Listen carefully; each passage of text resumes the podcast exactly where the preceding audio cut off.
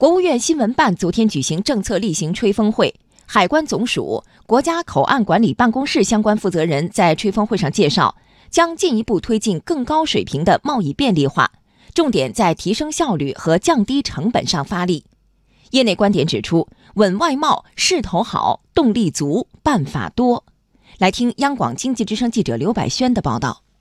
对于不少从事跨境贸易的企业来说，最着急的问题就是时间去哪儿了。海关总署党组成员、国家口岸管理办公室主任张广智在现场说，今年年底前要将进口和出口整体通关时间在去年基础上再压缩三分之一。整体通关时间是指。货物抵港到货物允许提离整个进出口环节的时间，它包括货物的抵港、装卸、堆放、理货、申报、查验、放行、提离等多个环节的耗时。年底前将进口和出口的整体通关时间在去年的基础上再。缩减三分之一，其中进口从九十七点三九小时压缩至六十五小时，出口从十二点二九小时压缩至八点二小时。张广智进一步介绍，围绕压缩三分之一的目标，将采取一系列新的措施，比如我们要提高进口货物抵达口岸前的提前申报的比例，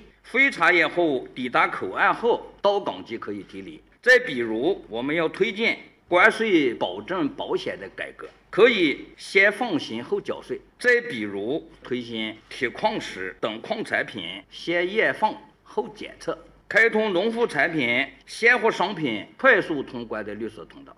除了提时效，还有降成本。张广智说，目前进出口环节九成以上的费用，主要是由船公司、港口、码头堆场、船代公司、货代公司等向进出口货主企业收取。下一步要让集装箱进出口环节的合规成本在去年的基础上减少一百美元以上。十月底前，由各地向社会公布当地口岸收费的目录清单。首先要公示，要公布各种收费项目收费标准要透明化。年内集装箱进出口环节合规成本要比去年要降低一百美元以上，这是个硬指标。沿海的大港要有更大幅度的降低。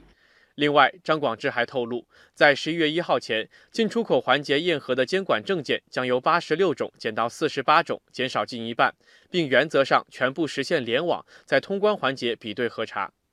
业内观点总结：上面提到的提时效、降成本、减单证等多项措施，将极大的利好国内外的进出口企业。目前，距离首届中国国际进口博览会十一月五号开幕已经不到四十天。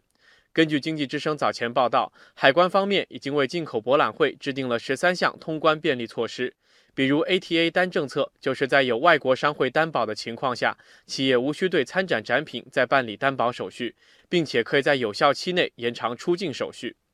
记者还关注到，多地在近期密集发布了前七个月的外贸成绩单，高新产品进口增长较快，民营企业活跃等亮点较为突出。围绕下一步稳外贸，国家和地方相关部门已经开始密集部署，包括为外贸企业减负、推进融资便利、促进口岸通道开放升级等。业内专家指出，加速培育新动能正在成为稳外贸的发力点。稳外贸将从稳出口、扩进口、稳外资等多个方面同时推进。